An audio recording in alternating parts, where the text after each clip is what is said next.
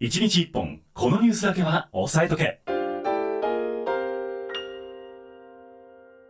さあそれでは今週のワンテーマご紹介する前に先週1週間の出来事ざざっと振り返っていきたいと思います、はい。横田さんの気になったニュースも合わせてご紹介をしてまいります。はい。クオリティ高いですよこのコーナーは。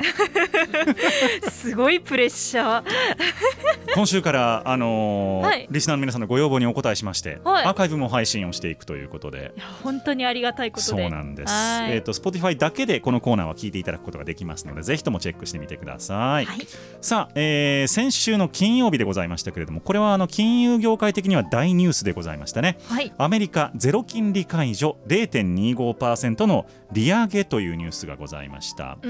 えー、とアメリカがですね、えーとまあ、先進国に先立ってというわけではないんですけれどもあのイギリスとかはもう利上げしてたんですが、えーゼロ金利を解除して0.25%利上げということでございます。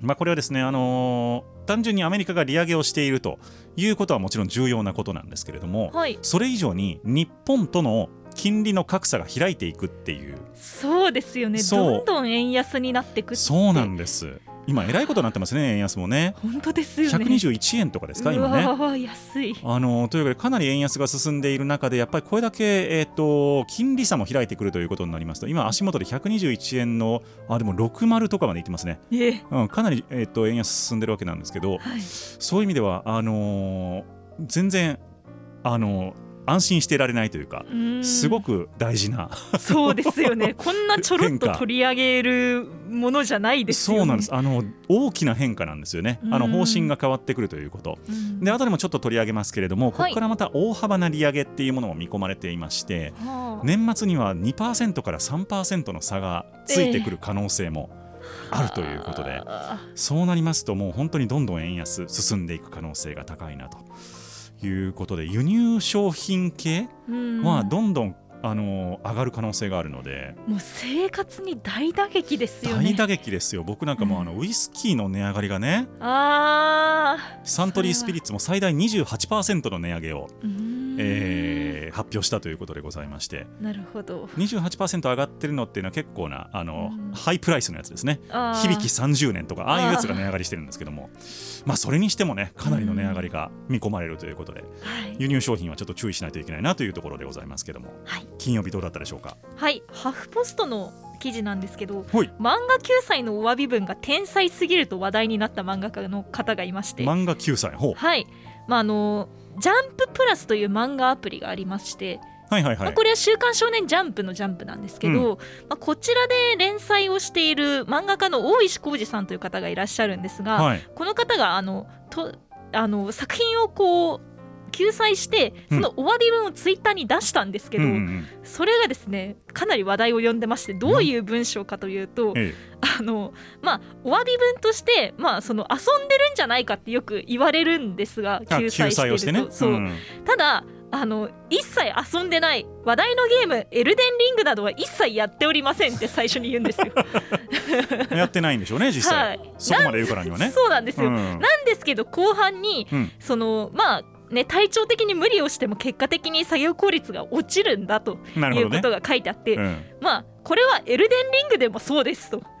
敵の隙に攻撃を当てた時もう一発当たるかもと無理をすると逆にダメージを食らってしまいますと 書いてあるんですよ。完全に遊んどるじゃないですかやってるなとそうなんですよ。エルデンリングっていうのがあの2月末にあの発売されたオープンワールドオープンワールドのアクション RPG なんですけど、まあ、確実にやっているけどまあ楽しんでくれというファンの声が上がっております。はい まあやっぱりあの時には遊ぶこともお休みも必要ですからね。そうですね。毎週毎週っていうと流れが疲れますから、はい。そうですよ。このだから「週刊 Nobby タイムズ」の他にはあの僕が休んでですねえ「週刊横タイムズ」とか「週刊ミヤタイムズ」になってもいいんじゃないかっていう。いやあの B さんがいなかったら少なくとも私は何にもできないんで。またまたまたまたまたまた。いやいや。いやいやいやいやいや。いや楽しみですね。それはそれで。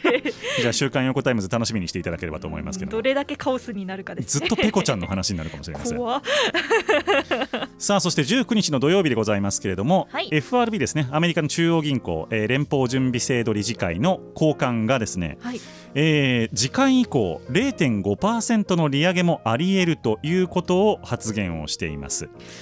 えーアメリカの足元のインフレですね。物価の上昇がえらいことになっているということで,、でこれ物価の上昇って今日利上げしたからなんか明日ぐらいからブレーキかかるというものでもやっぱりなくってですね、うん。えっと、かなりそのタイムラグがあるんですよね。そうですよね。だからこのままずっとインフレが続いてしまったらあの早めに上げておかないとあのうん金利を上げておかないとインフレにブレーキかかるの結構先なんで。うん。だから早めにやっちゃわないとっていう焦りが今アメリカの中央銀行にはあるようなんですよね。なるほど。はい、で基本的にアメリカのドルってもう世界各国で使われている通貨でもあるのでそうですね。あんまり大幅値上げとか利上げとかってうん。できないんですよ。まあ世界中混乱しちゃいますからね。そうなんです。だからそういう意味で言うと、あのーなんて言うんでしょうね、はい。ちょっとずつの0.25%の利上げっていうのが、まあ、これまでの定石だったんですけれども、うん。まあ、これ0.5%の大幅利上げもあり得るということでうん。年内に3%を超えてくる可能性というのが出てきたと、年内って急ですね。そうなんですよ。あとだって10ヶ月ぐらいしかないわけで。そうですよね。その間にあとだから1.2 2.75%、うん。えー金利を上げるかもしれないっていうことで、はあ、えー金融界にとっては大変な打撃になる可能打撃というかかなりのあの衝撃的な出来事になる可能性が出てきたと。はい。いうことなんですよね。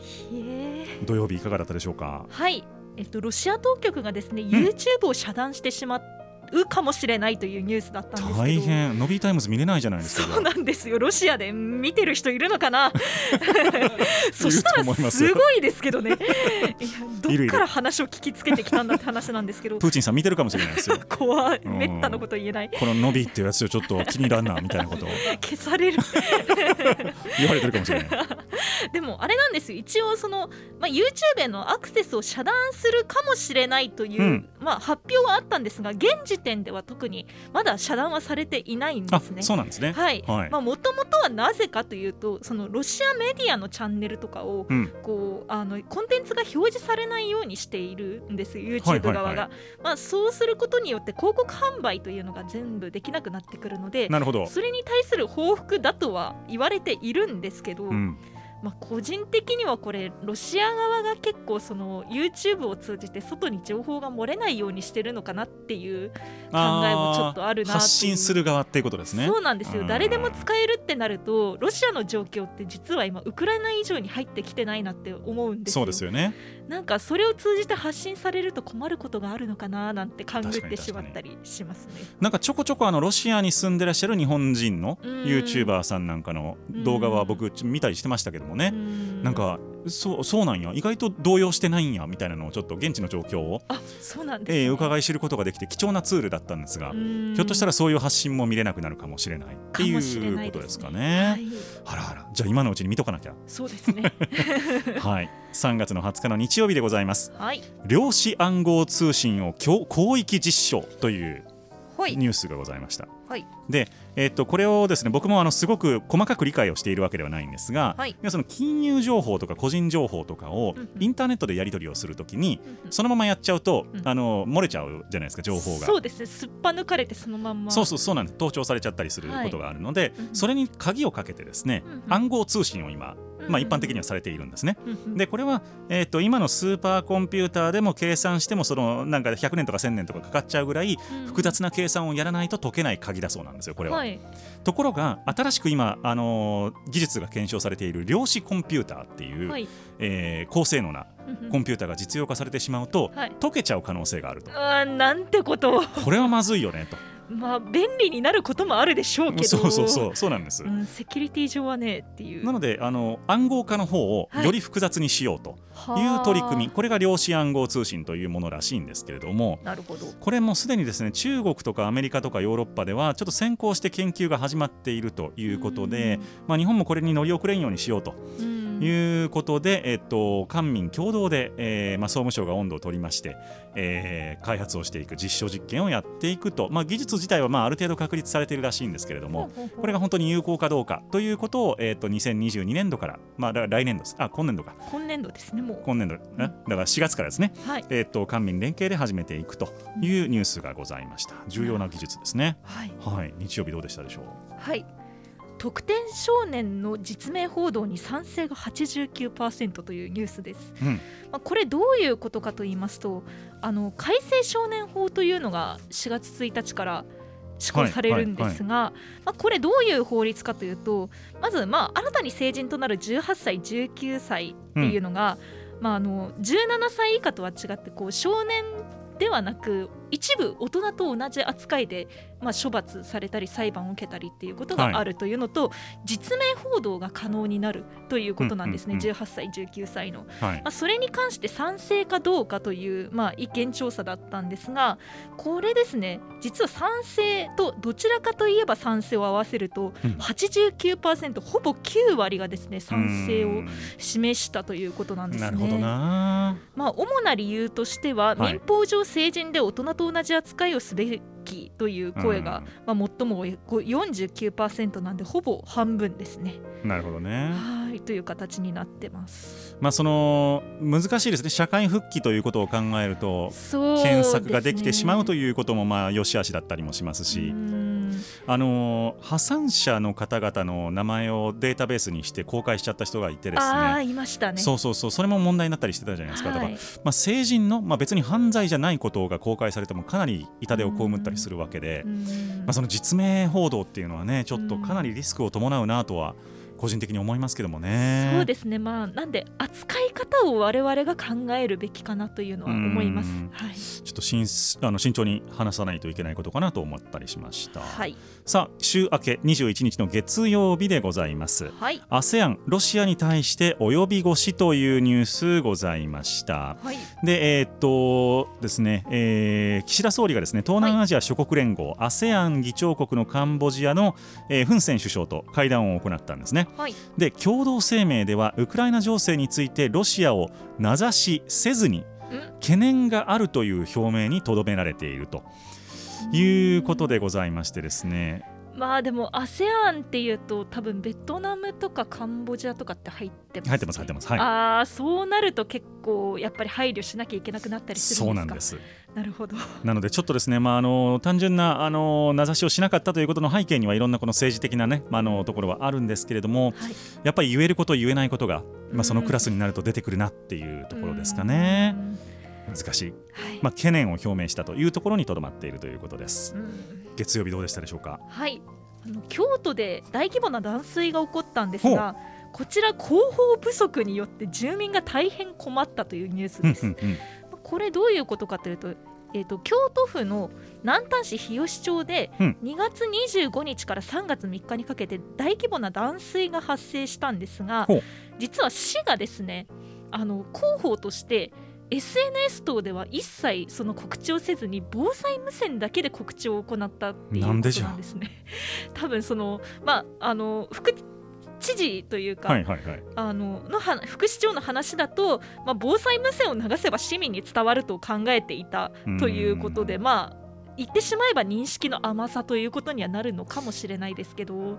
まあなんでしょうね。コストのかかる話じゃないからすればよかったのにって思っちゃいますけどね。そうですね。SNS 告知なんていうのは。SNS というところに多分発想がいかなかったのかなって思いました。なるほどな、はい、ちょっと遅れてるんだよな。そういうところがっていうのはありますね。そうですね。防災無線もかなりもうスピーカー老朽化とかかなり問題があるのでそうそうそう。ちょっと考え直した方がいいんじゃないかなとは思いました。そうですよね、はい。まあその、えーそれこそコミュニティ FM がそういう役割をねそうですよ。担ったりっていうことは非常に重要だなと思っております、はい、22日の火曜日でございます、はい。えーロシアが平和条約の交渉を打ち切ったというニュースございました、うーんえー日本がですね、えーとウクライナ侵攻に絡みましてロシアに対する経済制裁を行っているとはいいうことをめぐって日本との平和条約の締結に関する交渉を継続するつもりはないとロシア外務省が声明を発表したということで小学生かっていう感じですねい。や本当ですよね。んちょっとなんかこういう対応が幼稚だなという感じはしますけれども皆様いかがうんお感じでしょうか？はい。はい、火曜日いかがでしょうか？はい。と交通事故死の猫がですね実は殺処分の10倍になっているというあらあら。結果が出ました。これどういうことかというと、うん全国で1年間に交通事故で命を落とす猫が約29万匹に及ぶという推計をそんなにいるんだ。そうなんですあの出ましてこれは同期間の殺処分数の10倍に相当しましてはなんでこう回収される遺体野良猫の遺体というのがほぼすべてがロードキル要はあの自転車自動車にひかれてしまった猫の遺体ということになっているみたいなんですね。まあこれもともとなんて言うんでしょう、まあ、餌付けとかによってこう人の、まあ、生活環境に降りてきちゃう猫がいるっていうので、まあ、それが結果的にこのロードキルにつながる可能性があるので、まあ、根本的な解決方向方法を見つけていきたいというのが専門家のコメントなんですが。まあそうですね。その、うん。まあえー事故としてね、あのー引いてしまうということは多分あると思いますし、うん。まあ、それ自体が犯罪というわけではもちろんないんですけれども、やっぱりその人間側にもねやっぱ運転するっていうところにそういう責任も動物保護の責任っていうのもやっぱり、えーもう少し意識を植え付けていかないといけないっていう問題なのかなとも思いますけどもね、難しいところです、はい。共存する道がないのかどうかというところですが。はい、23日の水曜日です。はい、SMBC 日興証券を起訴へということで、えー証券取引等監視委員会が告発を行いました。はい、これ先般からおお伝えしている、えー、と相場操縦罪ということで金融商品取引法違反になるわけなんですが、はい。えー前代未聞です、えー大手証券会社で相場操縦罪で告発というのはですね。そうですよね、はい、で実際今日起訴されているという形で副社長も逮捕されたのかな。あそこまで行きましたか、はいはいはい。なのでもう組織的にやってるということはもうほぼほぼあの容疑としてはあのー固められてきているというところだと思うんですけれども。はあ。まあ本当にあの今ダマミさんからもコメントいただいてますけども、はい。どうやって発覚したんですかっていうところですけども、はい。内部告発だったのかどうかはちょっと分かんないんですよねこれ。そうなんどです、ね、こちょっとそんあのそこもちゃんと報道が出てなかったのであの単純に証券取引等監視委員会とかが、えー、と取引を監視していて発見したのかうん。内部告発が行われたのかはちょっと分かんないですそこは。そうです、そうなんです。ただまあ大スキャンダルですねこれ本当に。本当ですね、うん。まあ、ちょっと告発だったらそれはそれでその人の身の安全とかにも関わってきますからね。証券会社の役員が逮捕されるってちょっとね相当なことですよ。リクルート事件とかあの時代をちょっと思い出しましたよ。もうあの信用だけの商売じゃないですか 金融機関って。それが信用がなくなるっていうことですから、大大変なことだろうなと思いますけどもね。はい。はい。水曜日どうだったでしょうか？はい。売上1兆円を超えたもん。くまモンということで。え？金持ちじゃないですか 熊も。金持ちってすごいダイレクトな言い方ですけど。いやそうなんですよ。くまモンものすごく売れてまして。めっちゃめっちゃ興奮してるじゃないですか。メーターすごいですよ。いやすごいんですよ。くまモン関連商品の国内外での累計の売上数が2021年末までに1兆1341億あトータルでね。そうなんですあ年収かと思ったびっくりしたあ。いや年収でこれだったら国家予算とかのレベルですよそうですよね。そうなんですよ累計ということになんですけどあの1兆円をなんと超えたというニュースが。出てきましたまあな。もともと国内企業とかではあの無料でこう使用できるようになってまして、はいはいはいはなんでそれも含めて、まあ、その売り上げも含めてっていうことなんですけど海外は有料で、あなるほどねの。使用できるってことなんで海外での売り上げもあるみたいですね。まあ今日のランキングにも影響してくる話なのかもしれませんけれどもね。はい、さあそして24日今日ですね、はいえーっとまあ昨日の夕方のニュースではありましたけれどもゼレンスキー大統領が、えー日本の国会で初のオンライン演説を行いました見ました。そうあの日本ではなんかそういうのやったことないからとか吸ったもんだありましたけども、えうんー結局ややったということでしてうん意外と早かったですね実現まで。そうですねう。んえっと、僕もライブで見ました、うんえーでやっぱりまあ危機迫るものがあるなというふうに思いまして、はい。えーロシアに対する制裁の継続をお願いしたいと、うん。えー侵略の津波を止めるためにロシアと貿易禁止を導入しなければならないというふうに発言をしたということで、まあ、経済制裁効いてるから引き続きよろしくということだったようでございます。はい。さあ今日はどうだったでしょう？はい、今日はですね、あの前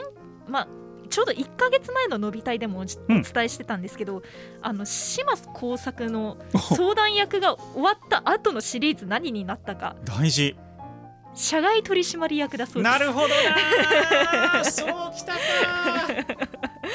あの本日ですね、モーニング17号が発売されまして、新シリーズ社外取締役島耕作が始まったということです。なるほど、はい。もう傀儡政権みたいなことになってくるわけですねね。すごいことになりましたね、もうさすがに。面白いなじゃあ今後の展展開に期待ということでございまして。ははい。い、え1週間振り返ってまいりました。2曲目お届けをしてまいりましょう